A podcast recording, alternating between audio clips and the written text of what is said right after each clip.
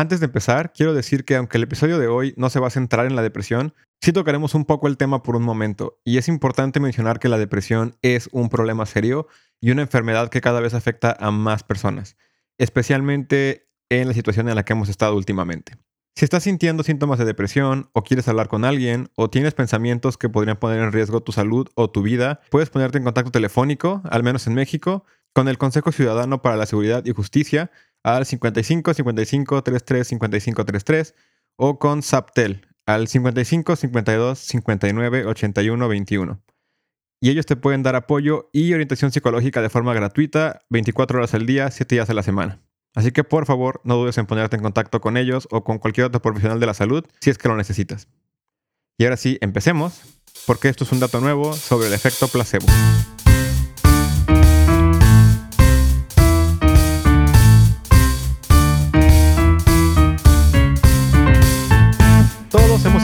Hablar del placebo, cuando algo no tendría que curar a alguien, pero funciona únicamente por el poder de creer que va a funcionar.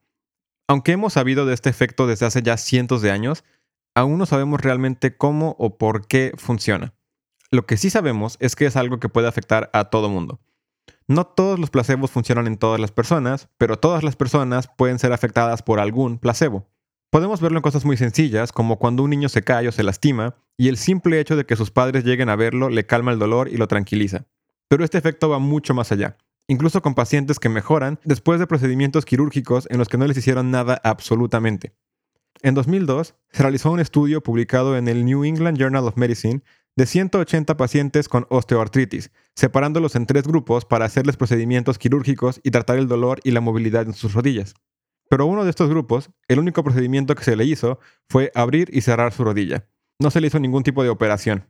Lo interesante es que los resultados del estudio fueron que por dos años la calificación del dolor en la rodilla fueron casi iguales para la gente que recibió cirugía como para la que no. Y aún más impresionante es que estas mejoras no son solo el paciente creyendo que se siente mejor, sino en verdad el cerebro tratando al cuerpo y creando químicos como serotonina y dopamina solo porque las personas creen que están recibiendo ayuda para mejorar. Una prueba del poder de sugestión que hay sobre nuestro cuerpo.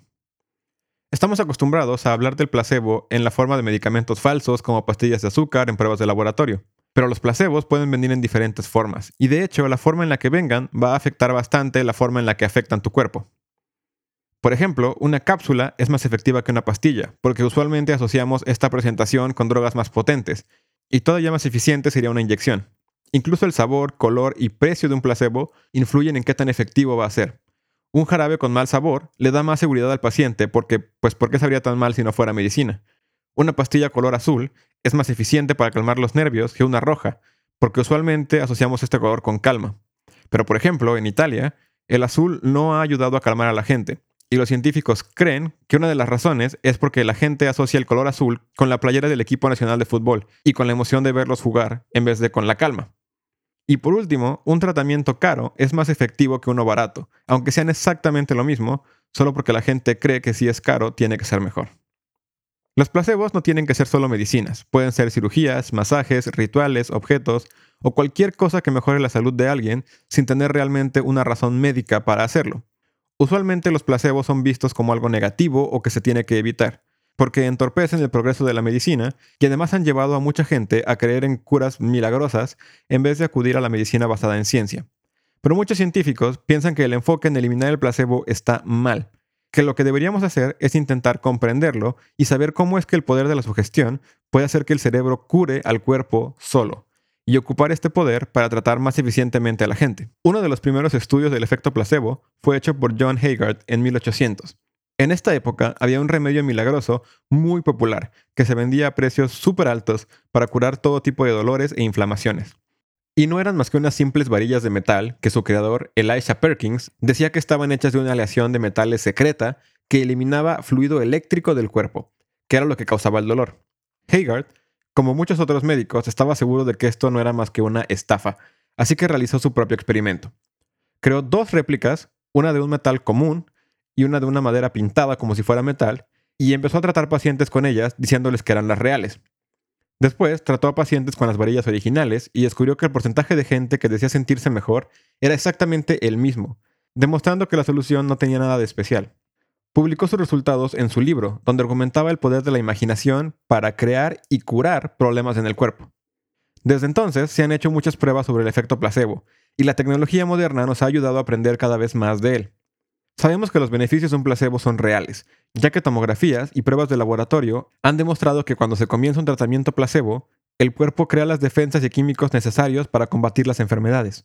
Y extrañamente sabemos que los beneficios de estos tratamientos no desaparecen cuando los pacientes se enteran de que estaban tomando un placebo. Lo que sea que haya empujado al cerebro a mejorar, se queda con ellos. Es importante saber que un placebo no puede curar todo, sobre todo si alguien está buscando medicina alternativa. Lo que un placebo hace es engañar al cerebro.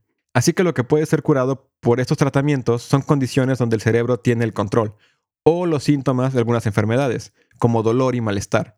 Aunque esto puede ser suficiente para mejorar mucho la calidad de vida de las personas e incluso permitirles tener la energía y el ánimo para seguir sus tratamientos y realmente curarse de lo que sea que les aflija. Algunas de las enfermedades donde el cerebro tiene el control son padecimientos como la ansiedad, el estrés y la depresión. Y justamente es en este tipo de enfermedades donde se ha enfocado mucho de los esfuerzos para entender el placebo.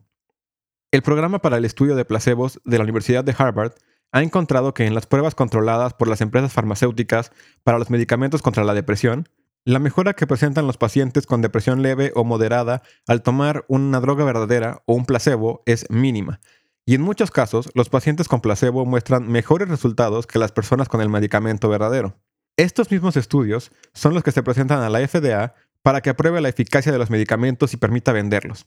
Y aunque ellos mismos han aceptado que la mejora es mínima o inexistente para personas que no tienen casos graves, siguen permitiendo que estas medicinas se presenten como lo que la gente necesita para mejorar.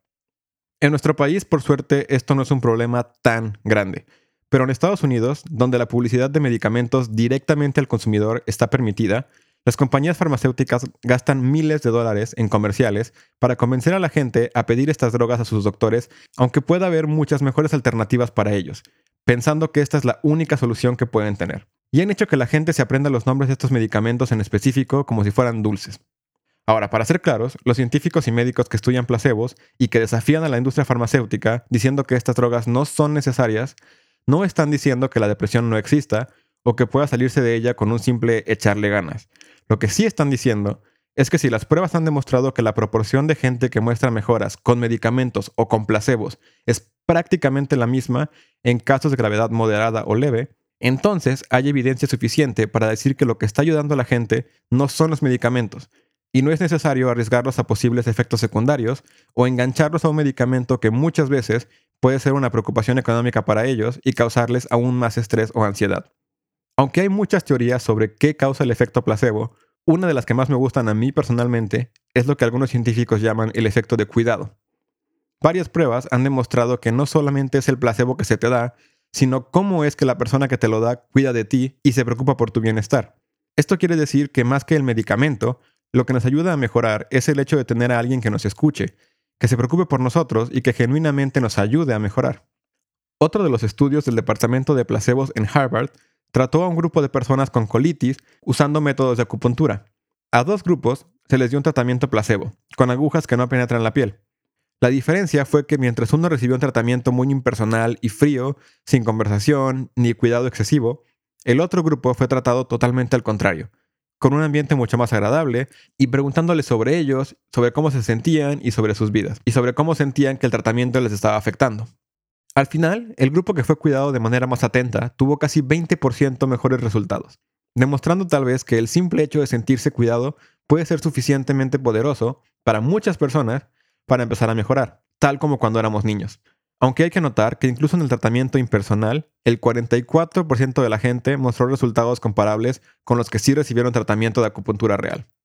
Esto puede explicar también parte del por qué muchas personas logran mejorar con medicina alternativa, cuando la medicina tradicional parece no funcionar. El hecho de ser una última esperanza aumenta la expectativa.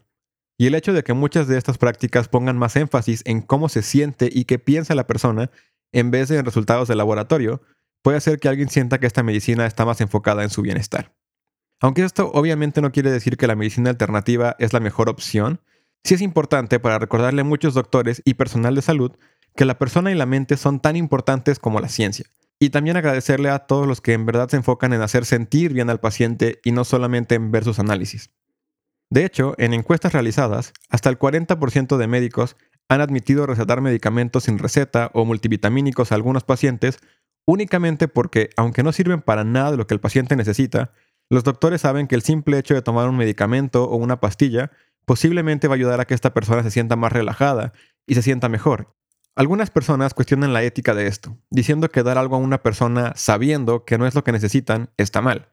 Pero ¿realmente está mal si el hecho de sentirse cuidado era justamente lo que esa persona necesitaba y al darle la pastilla se le ayuda con eso? ¿No es justamente la mejor cura entonces? Obviamente hay cuestionamientos éticos. Hay que tener en cuenta el límite del poder de la mente en lo que puede curar y lo que no. Y sobre todo hay que tener en cuenta su poder adverso, el efecto nocebo. Así como creer que algo nos va a ayudar nos puede hacer sentir mejor, creer que algo nos va a perjudicar nos puede dar todos esos efectos negativos aunque no tenga ninguna razón para existir. El simple hecho de decirle a una persona que una pastilla puede tener efectos negativos puede hacer que la persona presente estos efectos aun cuando se le dé una pastilla inactiva o placebo. Y tal como el efecto placebo, estos síntomas son totalmente reales y el cuerpo va a empezar a presentar los problemas únicamente por el poder de la sugestión. Aunque la información que hay sobre efecto placebo, nocebo y de cuidado aún es muy dispersa y hace falta estudiarlos mucho más para entenderlos y poder aprovecharlos de manera correcta, lo que es importante es entender que existen y que la mente tiene un poder increíble sobre nuestro cuerpo para bien o para mal. Así que si tienes algún problema que has logrado resolver con medicina alternativa, amuletos, rituales o lo que sea, está perfectamente bien.